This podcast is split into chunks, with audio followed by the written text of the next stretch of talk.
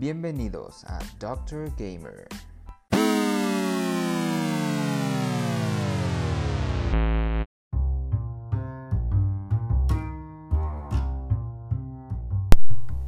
En este canal hablaremos de toda la cultura geek, cine, televisión, cómics y videojuegos. Mi nombre es Chavi Chopolo y esto es Doctor Gamer.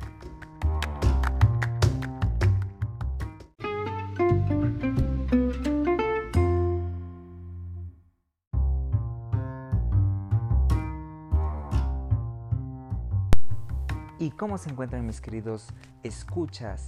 Me presento, mi nombre es Javier Estrella, médico cirujano de profesión y un apasionado de la cultura geek, orgullosamente quiteño y he venido aquí a traerles la información más actualizada acerca del mundo geek.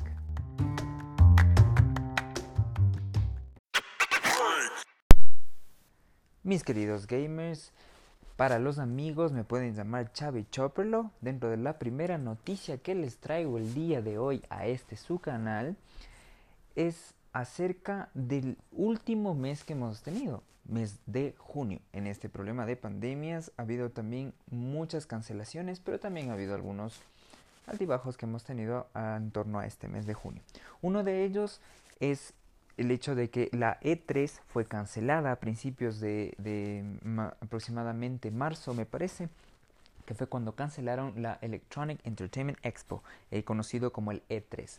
Eh, para las personas que tal vez no conozcan qué es el, e, E3, el E3 es una de las ferias y las eh, exposiciones más grandes desarrolladas en Los Ángeles, California, en Estados Unidos, sobre la industria de los videojuegos. Aquí podemos ver juegos de grandes compañías, juegos AAA, es decir, eh, juegos eh, con mucho presupuesto de dinero por parte de las compañías de videojuegos como son Sony, Microsoft, Nintendo, que son los principales referentes. Y también em, hay oportunidad para todas estas empresas, estos eh, estudios de desarrollo de juegos indie, es decir, independientes, que lo que hacen es ir a estas exposiciones, ofrecer o indicar al público y a la prensa especializada acerca de las nuevas innovaciones que em, hay y van a haber a futuro dentro del mundo de los videojuegos. Eh, lamentablemente este año se canceló y em, todo el mundo se quedó a la espera de qué va a pasar. Entonces ahora todas las empresas grandes de videojuegos han optado por refugiarse en lo que es el mundo digital a través de conferencias y de pequeños teasers, trailers sacados a través de internet dentro de las plataformas principales como es Twitch, YouTube, Twitter, etc. Eh, una de las sorpresas fue la conferencia desarrollada el anterior jueves, eh, que cayó me parece fue 8 de junio el 8 de junio fue un día bastante importante para las personas que siguen de muy de cerca a la empresa Sony y su consola insignia PlayStation 5. Eh, lamentablemente fue una conferencia, mm, a mi opinión personal fue un poquito a medio gas. Empezó bien, luego empezó a decaer y terminó un poquito mejor, pero tampoco fue tan épica, ¿no? No, no dio esa sensación de realmente estar en un E3 o ver un E3, que la emoción es eh, incalculable. Entonces, em, el E3 era con bandas sonoras, con em, mostraban juegos con bombos y platillos, innovación, etcétera. Emocionaban, transmitían esa emoción, ¿no? Pese a que uno tal vez no era el público presente y tal vez veía esto a través de canales digitales igualmente, pero era muy emocionante, era muy llenador. Lamentablemente este año no fue de esa forma que se desarrolló, pero la conferencia estuvo decente. Se mostraron varios juegos dentro de los que destacan eh, una, no digamos expansión, porque Insomnia Games, que es el estudio eh, encargado de este videojuego, que es Spider-Man Miles Morales, para las personas que tal vez no recuerden o no conozcan, em, hay una versión latina em, o, descendiente latina de Spider-Man, ¿no? Que no, ya no es Peter Parker, ya no estamos hablando del mismo eh, blanco anglosajón, sino ya una persona de descendencia latina y que le mete ese sabor, ¿no? A nuestro querido superhéroe arácnido Spider-Man. Entonces em, vamos a poder ir en, esa aventura, en ese mundo magnífico para las personas que tuvieron eh, la oportunidad y el grato, la grata oportunidad de jugar eh, Spider-Man en PlayStation 4, que también es responsable del estudio Insomniac Games, exclusivo para PlayStation 4. Así que eh, las personas que juegan en PC, que yo sé que son bastantes, y para las personas que les gusta la consola de Microsoft, no tuvieron esa oportunidad. Pero bueno, en algún momento no, sabremos que si alguna de las exclusivas de Sony podrán llegar a topar tierras de la PC. Pero por el momento solamente se encuentra disponible en PlayStation 4 y se va a repetir la exclusividad de Spider-Man Miles Morales en la PlayStation 5. Se vio bastante bien, estaba bastante eh, llamativo el juego. Eh, un Miles Morales bastante em, bien, bien, bien, pongamos así, un poquito más de next gen, ¿no? Es algo que actualmente podría conseguirse con la actual generación de consolas, es decir, el PlayStation 4, el Xbox One, eh, pero sí se nota algunos detallitos, por ejemplo, como el ray tracing, que es una nueva tecnología en donde eh, se se mejora la iluminación de rayos, se mejora el trazado de rayos, eh, mejora bastante la iluminación, la ambientación, entonces eso hace ver un poquito más realista todo lo que son ambientes, edificios, objetos, etc. Aparte que también la estructura principal del protagonista o, del objeto que estamos viendo eh, directamente también mejora muchísimo. Esta tecnología va a estar incluida en las nuevas consolas porque si ustedes eh, tal vez eh, no sepan, el PlayStation 5 y el Xbox Series X, que son la nueva generación que va a venir este año, hasta ahora se mantiene, Microsoft y Sony se mantienen de que va a salir este año. Es un poquito difícil de creer, pero em, también hay que ver las ventajas y desventajas que tienen estas compañías. ¿no? Estamos en un, eh, problema mundial que es la pandemia de, de este problema del virus que nos azota en este momento. Entonces la gente se refugia un poco más en casa, em, las personas tienden a consumir mucho más productos multimedia y qué mejor que un videojuego que te distrae por horas y horas y horas. Entonces, la pandemia sí ha ayudado a que las personas recurran más a estos servicios como son los videojuegos a través de una consola, a través de una computadora o a través incluso del celular. Entonces, se ha, aumentado este consumo en masa de estos servicios y productos que tenemos a nuestra disposición. Eh, continuando con, con, lo que les comentaba de la PlayStation 5, nadie se esperaba que en esta conferencia presentaran en sí a la consola. Solamente las personas imaginaban era eh, los videojuegos, eh, ver qué videojuegos son los que traen. Unos esperaban muchos más juegos, otros mm, se contentaron con lo que vieron. Pero una gran sorpresa fue la PlayStation 5, que fue presentada cerca del final de la conferencia junto con otros juegos eh, insignia, aparte de Spider-Man Miles Morales.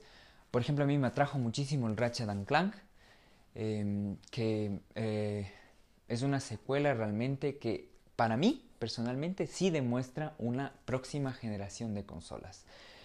Porque eh, realmente la velocidad de transición entre dimensiones, que es más o menos de lo que va a tratar, es de Ratchet Clank Rift Apart, em, lo que va a presentarnos son una em, transición entre universos, entre mundos, pero donde ya el, gamer ya no va a notar realmente la transición y los tiempos de carga entre uno y otro. Que como bien lo dijo también el estudio responsable de Insomnia Games, el cual fue claro al decir que lamentablemente este juego no podría ser trasladado a la actual plataforma de PlayStation 4 por los tiempos de carga porque aparte de, realmente los reflejos a las personas, eh, si no lo han visto, vayan a YouTube, vean en el canal oficial de Sony, de PlayStation, para que puedan ver realmente eh, esos reflejos en el suelo donde baldosas o, ya incluso se nota la textura del suelo, si, si es baldosa, si es mármol, si es algo brilloso, si es vidrio, etc. Entonces ya la iluminación es muchísimo mejor, es mucho más elaborada. Pero aparte de eso, lo más importante son los tiempos de transición, donde ya se, em, bueno, las principales, las empresas Microsoft y Sony han asegurado que ya los tiempos de carga van a ser imperceptibles para el jugador. Incluso no se va a dar ni cuenta de que ya se realizó una carga porque ya esa transición se va a eliminar. Eh, otro de los juegos más importantes también fue uno de los remakes de uno de los juegos más eh, apasionantes y difíciles también. Es uno de los que creó un género, que estamos hablando de Demon Souls. Demon Souls es un juego que salió originalmente para la plataforma de PlayStation 3 en exclusiva, pero esta em, realmente generó, el, estudio encargado es From Software y ellos realmente innovaron porque crearon un nuevo estilo de juego, un juego que realmente retaba al jugador. Es, es un reto en donde te dicen la muerte es parte del juego, morir es normal en el juego y es parte de ello. Entonces, de ahí nace realmente em, esta rama de los eh, Souls-like, que son los juegos tipo Souls. Entonces, primero fue Demon Souls, no crean que Dark Souls fue el primero. Em, Demon Souls realmente fue el primer juego, el insignia, el, cual desarrolló un nuevo prototipo de un nuevo tipo de juego que em, la dificultad es parte del gusto y de la diversión del juego. Es un juego, sí, es difícil, es complicado, eh, necesita mucha perseverancia, pero hace que el jugador mm, puede provocar dos cosas en realidad. Que dejes botando el juego, que simplemente ahí quedó, eh, porque estaba muy difícil o porque muero mucho, pierdo eh, muchos souls, etc. O sea, pierdo muchos puntos, no puedo subir de nivel con el personaje porque cada rato me muero y no puedo hacer, darle habilidades, etc. Y la otra es en cambio que te eh, influya que sigas mejorando, que ya donde eh, moriste una vez no lo vuelvas a hacer nuevamente, sino que aprendas ensayo, error, ensayo, error, ensayo, error. Entonces, este juego realmente es muy importante para las personas amantes de los Souls-like y yo sé que van a estar muy felices con eso y ya están ahorrando para comprarse una PlayStation 5.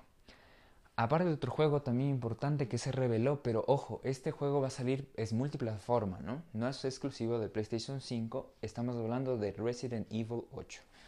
Resident Evil 8 llamado Village. Este juego va a, ser, va a seguir con la temática de Resident Evil 7.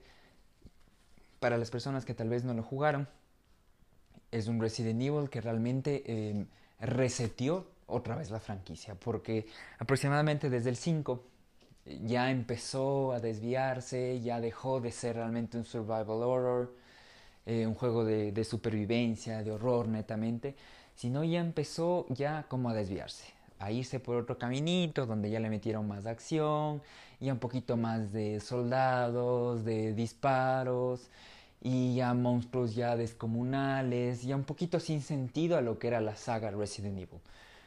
Em, estamos hablando de que Resident Evil empezó como un juego de horror netamente porque introdujo zombies en, donde, en, mansiones, en, casa, en, casas, en estructuras donde eran cerradas, donde jugaban bastante con, con esto de, de la claustrofobia, un poquito de la noche, los zombies que eran el tema principal, un poquito de mutaciones por aquí y por allá monstruos especiales, un poco de gore, un poco de sangre, etcétera, etcétera. Entonces, realmente eh, gustaba mucho al, al espectador, al jugador, pero se fue desviando a partir del 5, donde ya solamente era de matar, matar, los zombies ya se volvían ya esponjas de daño, donde solamente recibían daño y nada más, no, no daba ningún reto al jugador, etcétera. Pero Resident Evil 7 realmente otra vez reinició la franquicia y volvió a sus raíces en donde ya volvió ese terror, ese misterio, esa tensión que provoca en el jugador y hace que realmente te pongas los pelos de punta, que te metan un susto por ahí, que se te cae el control por eh, asustarte o realmente disfrutar de esa tensión, ¿no? de, esa tensión de, no saber qué pasará y, no, y, y, de saber que no tienes las herramientas adecuadas para enfrentarte a un ejército de lo que se te venga. ¿no? Si te vienen 100 zombies y tienes 10 balas en la pistola, eso provoca al jugador realmente una tensión y hace que, que pienses, analices cómo va cómo vas a solucionar ese problema. Entonces, esa fue la raíz a la que volvió Capcom, que es la, mm, responsable de la distribución de eh, la saga Resident Evil. Con este Resident Evil 8 vimos que va a seguir esa misma línea de misterio, de, esta villa así eh, muy eh, con misticismo, bien rara, bien freak, o sea, bien, bien, bien, bien distinta, ¿no? Entonces, donde no sabes qué va a pasar, no sabes a quién pedir ayuda, ni qué va a pasar, ni qué vas a hacer y con qué herramientas vas a contar. Entonces, ese va a seguir esa misma línea de survival, survival horror y va a mejorar también el aspecto gráfico, que ya hemos visto que Capcom ha estado haciendo un maravilloso trabajo con los remasters de Resident Evil 2 y Resident Evil 3. Resident Evil 3 salió este mismo año. Es un, es un buen juego realmente, pero bueno, eso será otro tema para hablar acerca de Resident Evil 3 y los fallos que tuvo o los aciertos que tuvo. Pero este Resident Evil 8 realmente eh, sí, sí, gustó a la audiencia y lo esperamos para Xbox One, PlayStation 5 eh, y PC. Perdón, no Xbox One, Xbox, Xbox Series X, eh, que es la nueva generación. Es decir, es netamente nueva generación este juego, donde lo podremos jugar. Una exclusiva de PlayStation 5, hablamos de Horizon Forbidden West. Este, el bosque, el, eh, estamos hablando de una secuela de Horizon Zero Dawn, que igual fue una exclusiva de PlayStation 4 para las personas que no lo han jugado, se lo recomiendo totalmente. Es un juego eh, de mundo abierto con un toque de... Eh, ¿Cómo podríamos hacer? Simplemente volver a nuestras épocas realmente de, de la edad del piedra pero con una fauna totalmente tecnológica que aún todavía no llegamos y no llegaremos dentro de mucho tiempo, ¿no? Donde realmente vemos que la tecnología nos ha ganado, nos ha vencido y nosotros hemos involucionado, eh, como lamentablemente eh, vemos que posiblemente llegue a pasar, ¿no? La tecnología avanza, pero el ser humano no. Esta secuela realmente va a seguir eh, la, la aventura en donde vamos a ver un mundo, me parece que igual de grande. Horizon Zero Dawn eh, tenía un mundo abierto bastante grande. Espero que mejore en algunos aspectos, pero este promete ser un mundo abierto bastante eh, colorido, lleno de mucha más fauna tecnológica, electrónica, ¿no? Em, donde también vemos que podemos ya em, entrar a un mundo acuático y submarino también, donde podemos ver especies robóticas acuáticas y podremos disfrutar de las aventuras que nos ofrece este juego. Eso podría ser, en resumen, los juegos más importantes que pudimos ver. Si me falta alguno, bueno, eh, muchas personas también eh, lo pudieron ver en, en vivo. Pero la sorpresa de la tarde fue que PlayStation 5 reveló su consola. Así es como lo escuchan. Y no solamente reveló una sola consola, reveló, aproxima, eh, reveló dos consolas, dos versiones de la PlayStation 5. Reveló el formato estándar, que es decir, la PlayStation 5 con su CD-ROOM, con su Blu-ray, eh, con el lector de Blu-ray, con el lector de discos y una versión All Digital Edition, es decir, solamente edición digital es para las personas que no desean tener eh, juegos físicos, que no, no le gusta comprar los juegos físicos o simplemente no tiene acceso. Hablemos también nosotros de nuestro país, es un poquito complicado por los precios conseguir los eh, juegos en formato físico, ya que como ustedes entenderán, mm, aquí la distribución es un poco difícil, importación, eh, los impuestos, etcétera un aproximadamente un juego de salida que eh, normalmente cuestan 60 dólares a nivel global, aquí lo conseguimos por aproximadamente 93, 98, 100 dólares. Y es un poquito complicado también para el bolsillo poder pagar por un juego eh, ese valor. Lamentablemente también em, con el paso del tiempo no pasa lo que nosotros tal vez vemos o hemos escuchado acerca de em, lo que pasa en, otros países como Europa, Estados Unidos, en donde con el tiempo los juegos físicos van bajando de precio, eh, porque ya obviamente su fecha de lanzamiento ya está distante, cuatro seis meses aproximadamente, y bajan los, los precios de los juegos, donde, o incluso pueden conseguir eh, copias usadas, pero con mayor acceso, mayor facilidad de encontrarlas, en unos 40, 30 dólares, etcétera.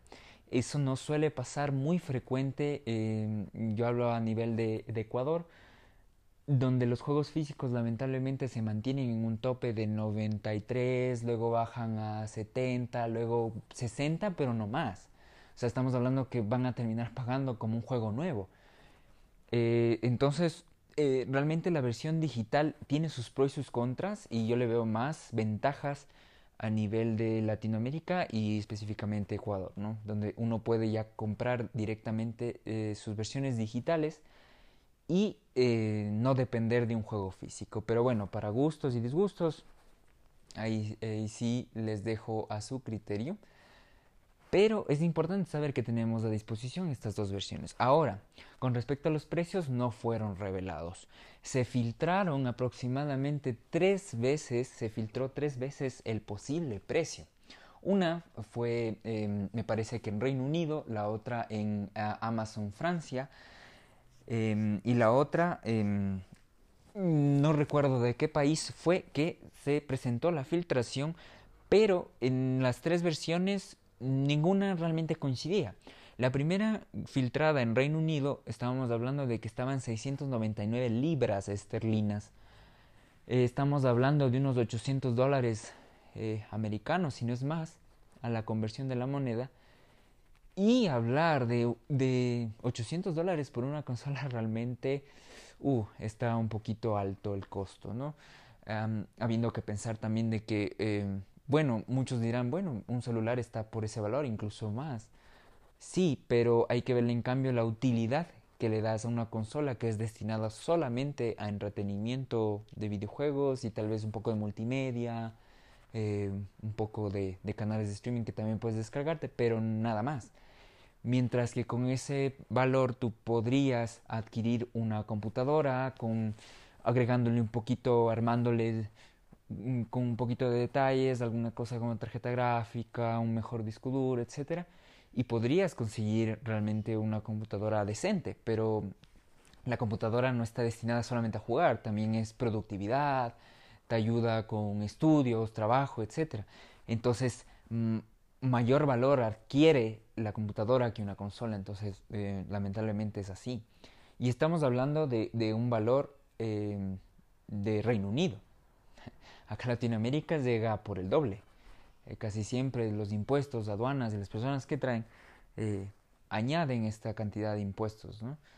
Entonces es un poquito complicado. La segunda filtración que se dio, esa estaba un poquito ya más baja, pero igual alta. O sea, sí, más o menos unos 100 dólares de diferencia. Es decir, estamos hablando de 700, 699 euros.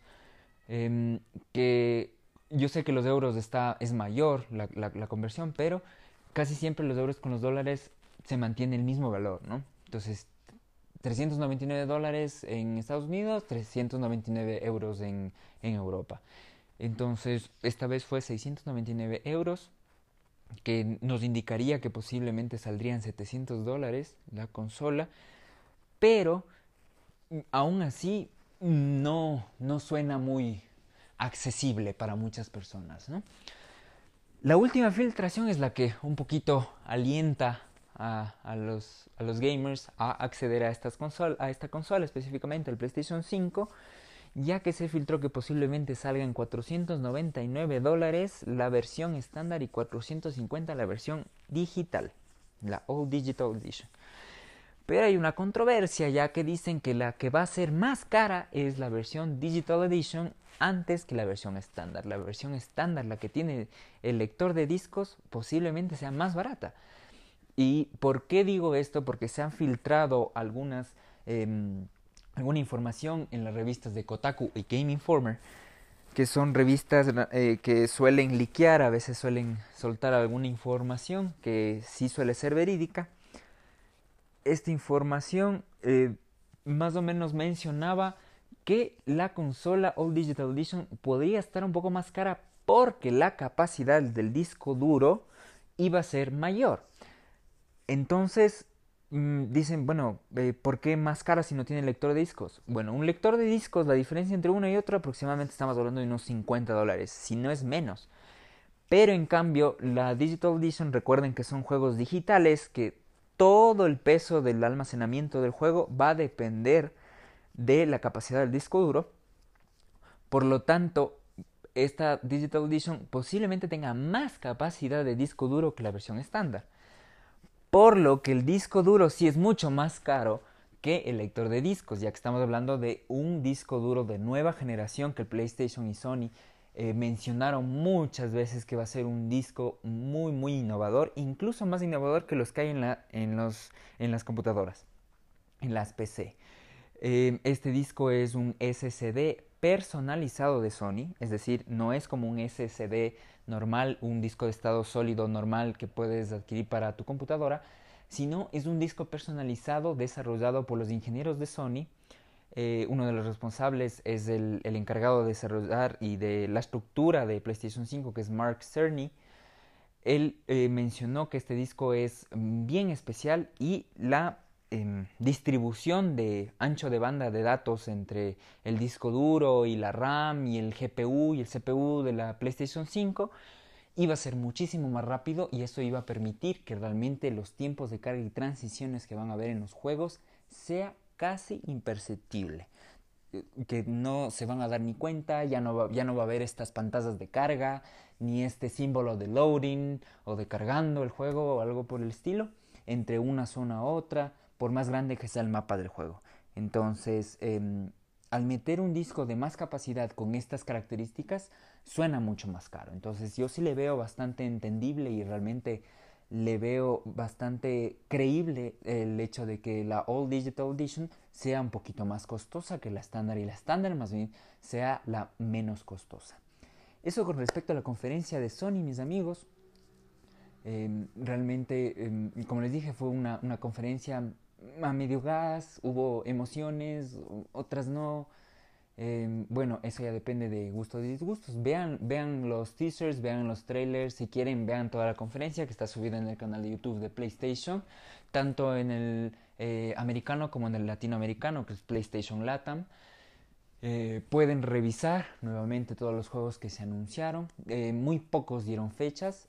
Spider-Man Miles Morales la fecha de lanzamiento, bueno, la ventana es em, en, finales de este año, es decir, Holiday, eh, estamos hablando de noviembre, diciembre de este año, va a salir junto con la consola.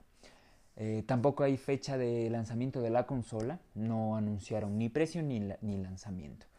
Entonces, bueno, muchachos, veamos em, eh, cómo se desarrolla esto y cómo responde realmente Microsoft a esto, ya que Microsoft, eh, para las personas que tal vez no, no pudieron verla o, no supieron que Microsoft ya hizo una especie de streaming digital em, hace aproximadamente unas tres semanas, si no es un poco más, donde el canal mostró, o sea, Xbox mostró em, todos los juegos de nueva generación que van a llegar a la nueva generación de Xbox pero de las compañías third party, es decir, de las compañías que no pertenecen a Microsoft. Em, presentaron el nuevo Assassin's Creed, un poquito, que realmente fue otra cinemática y luego el director del juego empezó a hablar y hablar y hablar y no presentaron realmente mucha cosa. Em, también otros juegos em, de otras compañías, eh, se presentó Ubisoft, EA, etc. Que realmente no, no gustó mucho esa, ese pequeño streaming digital. Esperemos que en julio, en julio Microsoft prometió realmente un evento importante digital eh, a través de muchas plataformas como YouTube, Twitch, de Twitter, en sus, en sus consolas, donde ustedes prefieran verlo. Presentó que en el mes de julio iba a presentar sus línea, su línea First Party, es decir, su línea hecha por los estudios que son de Microsoft y que son, eh, van a sacar juegos exclusivos para Xbox Series X, que es la nueva generación de Xbox. Em, poco a poco han estado soltando detallitos, como por ejemplo el, el la, ¿cómo podría decirlo? Esta, esta característica especial del Xbox de parte de Microsoft que se llama Smart Delivery, que es la entrega inteligente, ¿no? Em, esta, esta, lo que va a provocar el Smart Delivery es de que las personas que ya tienen un Xbox One, sea este Xbox One S o Xbox One X, eh, toda, todo, cualquier, o el Xbox estándar de hace 7 años, em, no importa. Las personas, cualquier Xbox One que tengan y, las, y que adquieran el juego, sea físico o digital, eh, en su consola Xbox One actual, van a tener automáticamente una actualización gratuita del juego a la nueva generación si es que se llegasen por supuesto a comprar un, Xbox de nueva generación, un Xbox Series X. Entonces si ustedes se compran la nueva consola de Microsoft, pero ustedes por ejemplo ya compraron eh, el Assassin's Creed en el Xbox One que actualmente poseen, o Cyberpunk 2077, que es otro de los juegos esperadísimos, Em, o los juegos incluso que van a salir como Halo Infinite, que es lo que estamos esperando, y lo compran para su consola actual, pues no hay problema.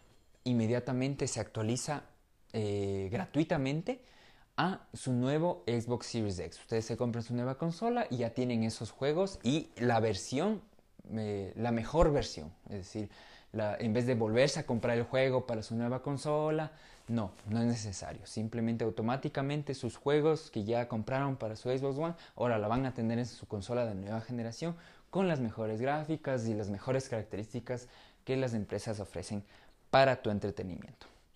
Esto, mis queridos amigos, con respecto al mundo de gaming. También comentarles de que el día jueves hubo una transmisión de EA, eh, que es Electronic Arts. Em, esta compañía también dio algunos realmente pocos juegos.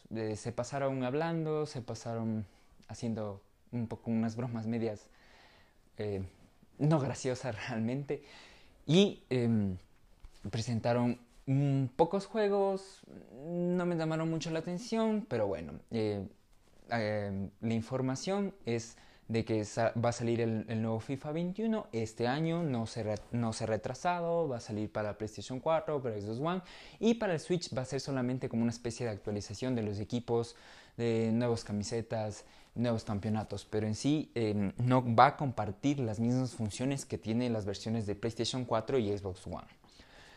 Eh, también un Maiden 2021, eh, que es el juego de fútbol americano, em, el NBA 2021, eh, que eh, son los juegos de deportes anuales que EA nos tiene acostumbrados a sacar cada año.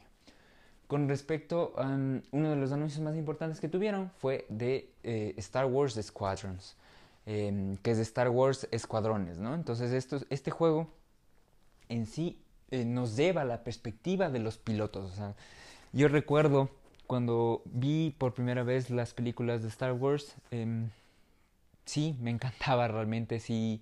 Em, mi esperanza no era ser piloto, pero sí me hubiese encantado pilotear un X-Wing o, un TIE Fighter, ¿no es cierto? Entonces, de estas naves icónicas de la saga de Star Wars, que desde el episodio 1 hasta el episodio 9 han sido realmente eh, naves icónicas y características de la saga de Star Wars. Entonces ahora este juego te pone en los pantalones de los pilotos, tanto de la facción de los rebeldes, de la, rebelión, y la facción imperial del imperio.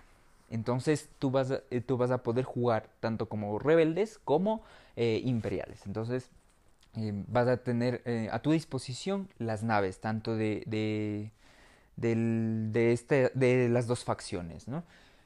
mm, vas a tener la perspectiva en primera persona, presentará un poco de gameplay también, en donde sí, la perspectiva es primera persona, no es que vas a ver a tu personaje, no sé si es que, eh, no se sabe todavía si es que eh, va a haber una perspectiva desde fuera de la nave, pero más o menos va a ser como un, eh, juego de carreras. Un juego em, como, mm, por ejemplo, un Forza Horizon, un Gran Turismo, un Forza Motorsport, un Need for Speed. Entonces, donde tú no ves a, a un personaje, sino tienes la capacidad de ver o el auto por fuera o un poco más cerca o dentro de la cabina. Entonces me imagino que es, debe ser igual. El gameplay que presentaron fue dentro de la cabina de, las naves y eh, eh, solamente se puede ver obviamente las manos ya que es en primera persona del piloto, pero realmente el detalle de la cabina de las naves, de la cabina de las naves, me encantó. me, estaba fabuloso, yo ya estaba ya babeando por el juego. Lo importante es de que esta va a tener dos cosas importantes. Una campaña single player, donde puedes jugar solo y va a tener una historia, ¿no? Donde especificaron que vas a tener que... Eh, vas a tener un personaje rebelde y un eh, personaje imperial. Entonces vas a jugar desde las dos perspectivas, es decir, desde la perspectiva de los, de los rebeldes con sus diferentes naves y cómo ellos veían, cómo hacían sus misiones, y la perspectiva de los imperiales, cómo ellos veían a los rebeldes, cómo hacían sus misiones, cuáles eran sus órdenes, etc. Entonces me parece muy muy interesante esta, esta campaña y eh, va a tener multiplayer. Y este multiplayer fueron muy específicos en que va a ser crossplay. Es decir, puedes jugar en cualquier consola y puedes jugar con tus amigos, sea que uno tenga PlayStation y el otro Xbox One y el otro computadora, eh, pero van a poder jugar juntos. Entonces no importa desde dónde. Eso es muy importante y otra es el valor de venta.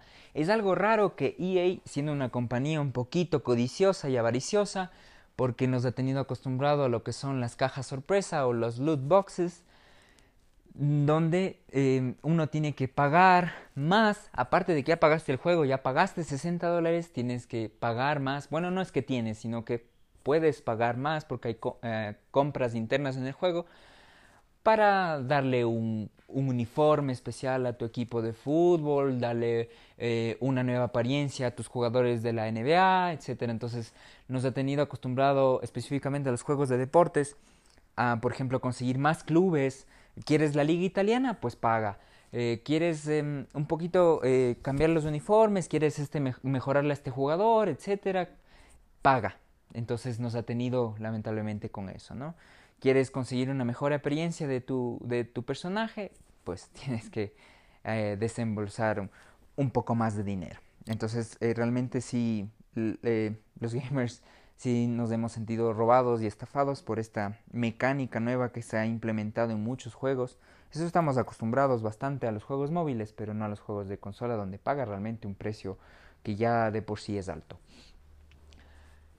Entonces eh, es raro de que EA con Star Wars de Escuadrones eh, no se vaya por el valor completo de un juego de salida, de un AAA que cuesta 60 dólares, sino que de salida va a salir por 40 dólares, señores. Entonces, 20 dólares menos del usual, sí, realmente suena atrayente. Y por el momento eh, no confirmaron, pero no mencionaron nada acerca de eh, compras internas, ni tampoco de cajas sorpresas. Entonces, realmente EA como que quiere eh, reenrumbarse, volver a ponerse en la vía, volver a hacer las cosas bien y no ser la crítica y la peste del mundo gamer donde todos le, echaban arena, le echaban tierra diciendo de que es una compañía que solo le importa el dinero y nada más. Entonces, eh, realmente EA está haciendo un poquito, poquito mejor las cosas. Entonces, veamos cómo va esto.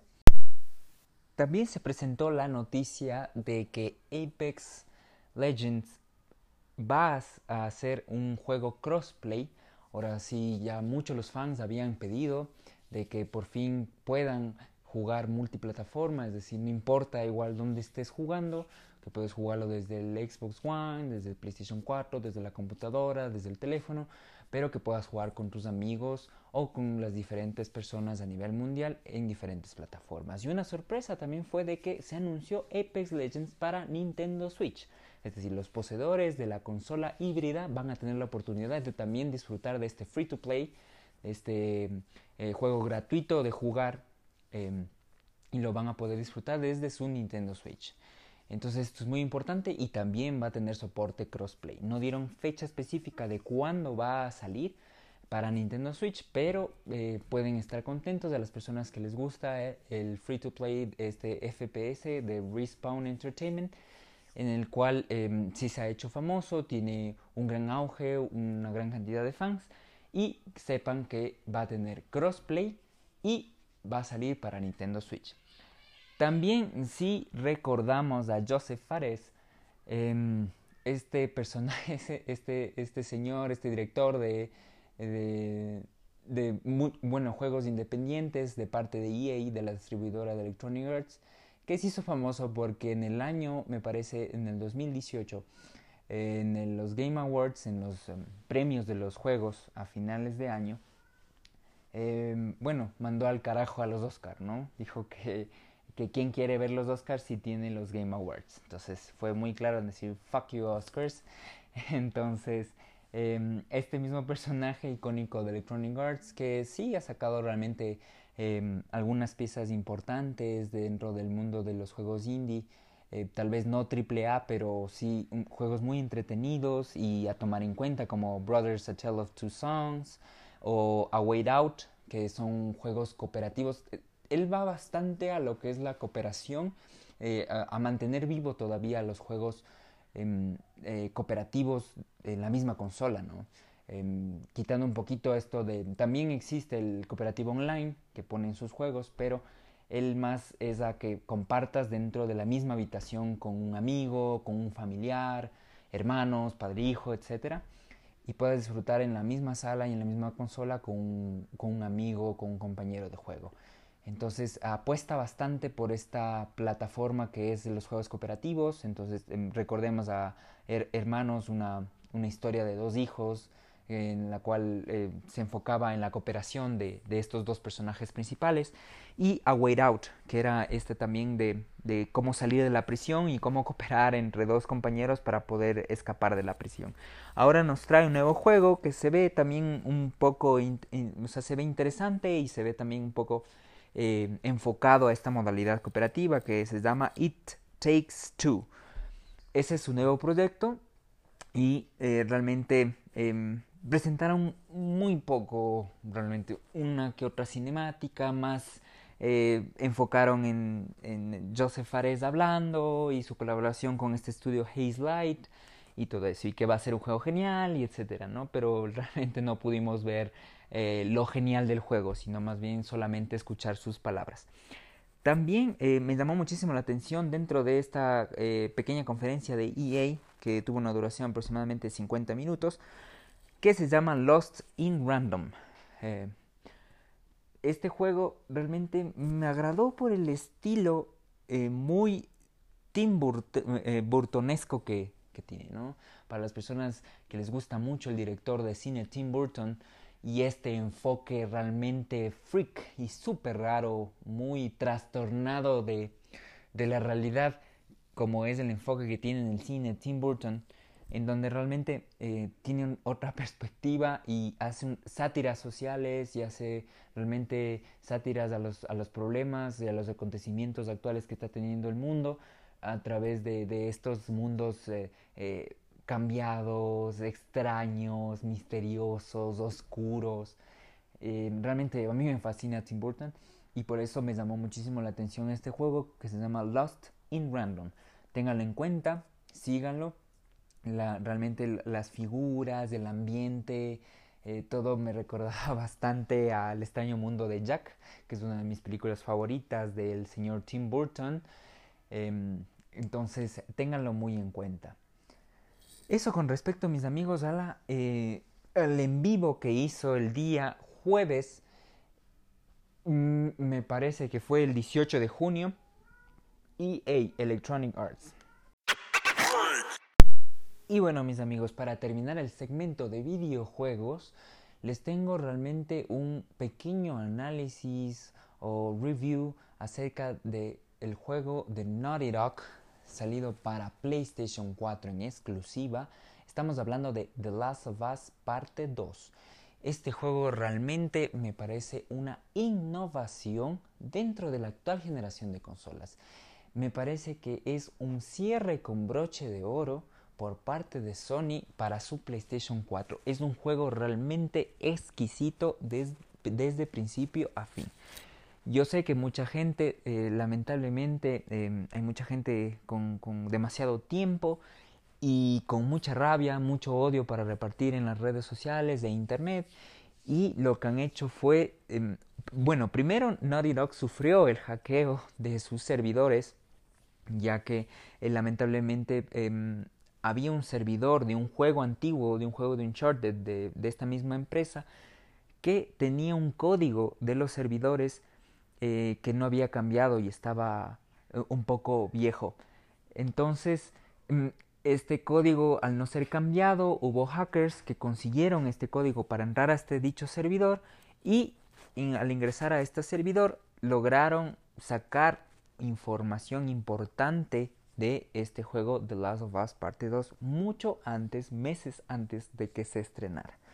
Realmente fue un leak muy importante para la compañía y realmente preocupó a Sony por el hecho de que eh, esto perjudicaría a las ventas del juego o tal vez a la experiencia también del jugador.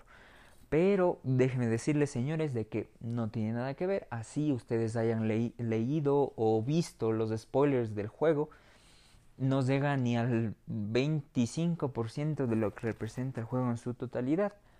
Es un juego realmente que innova en el gameplay, es decir, de la forma de jugar, la ambientación, la banda sonora son 10 puntos. Gustavo Santolaya realmente se lució. Bueno, es, realmente un compositor eh, muy, muy, muy en alto que ha dejado eh, a la industria de, de, lo que son composiciones musicales para el cine eh, por parte de Gustavo Santolaya y para, para, la música, para Latinoamérica, este argentino realmente eh, la rompió con este, con este soundtrack para este juego, realmente sí puso toda su pasión y su corazón en esto.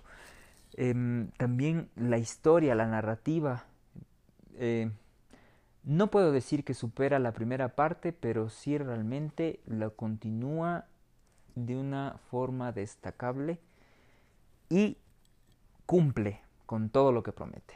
Es un juego de 10 sobre 10 para mí, en mi opinión personal, y realmente creo que cumple en todos los aspectos y es un cierre, un trofeo de oro y platino para Sony en esta generación.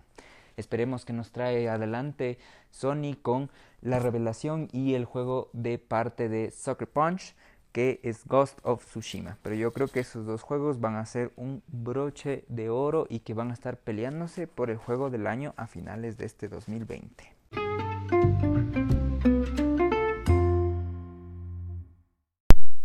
En el segmento de películas tenemos la principal noticia de que la pandemia ha pegado muy duro a la industria cinematográfica y es el caso de varias películas cuyo estreno ha sido aplazado a meses más distante e incluso movido al siguiente año 2021. Una de las películas que nos ha llamado la atención por su trama misteriosa y que al parecer juguetea con el tiempo y el espacio. Estamos hablando de Tenet, la nueva producción y dirección de Christopher Nolan que vuelve con una especie de secuela espiritual a la aclamada Inception o El origen como lo conocen en países hispanohablantes, en donde nos muestran loops temporales, persecuciones y una vez más una trama enredada y que romperá cabezas, propio de Nolan. Ahora Tenet nos espera en las salas de cine si el virus así nos lo permite el 31 de julio del presente año. Otra película esperada es Wonder Woman 1984, que fue desplazada del 14 de agosto al 2 de octubre del presente año. No es así el caso de Godzilla vs. Kong, que iba a llegar el 20 de noviembre de este año y ahora se va al 21 de mayo del 2021. Pero esta película no es el peor caso que tenemos, ya que la nueva película de Matrix fue aplazada del mayo del 2021 a abril del 2022. ¡Auch! Realmente doloroso. pero no queda más que tener un poco de paciencia y tener listos nuestros snacks y nuestros boletos de cine. En este segmento de series tenemos a The Sinner, una serie de drama misterio basada en la novela homónima de Petra Hammersford, que cuenta con su tercera temporada en la plataforma de streaming multimedia Netflix trayéndonos de vuelta a nuestro detective alcohólico y masoquista favorito, regresa el detective Harry Ambrose a una tercera temporada. El detective Harry Ambrose es interpretado por el actor Bill Pullman, conocido por interpretar al presidente norteamericano en el Día de la Independencia del año 96. En la primera temporada tenemos la entrada del detective resolviendo el caso de Cora, interpretado por la actriz Jessica Biel, quien es acusada de asesinato y en el cual Harry tiene que desentrañar un oscuro pasado para encontrar la verdad. En la segunda temporada tenemos a Harry que regresa para resolver el caso del joven Julian de 13 años de edad, quien confesa que envenenó a una pareja y para resolverlo Harry tendrá que encontrar secretos que los habitantes querían mantener bajo tierra. Ahora el detective regresa una vez más con un accidente automovilístico que involucra a Jamie Burns, interpretado por Matt Bomer, en donde nada es lo que parece y un accidente no siempre lo es cuando se indaga a profundidad. Recomendado 100% y tienes que verla.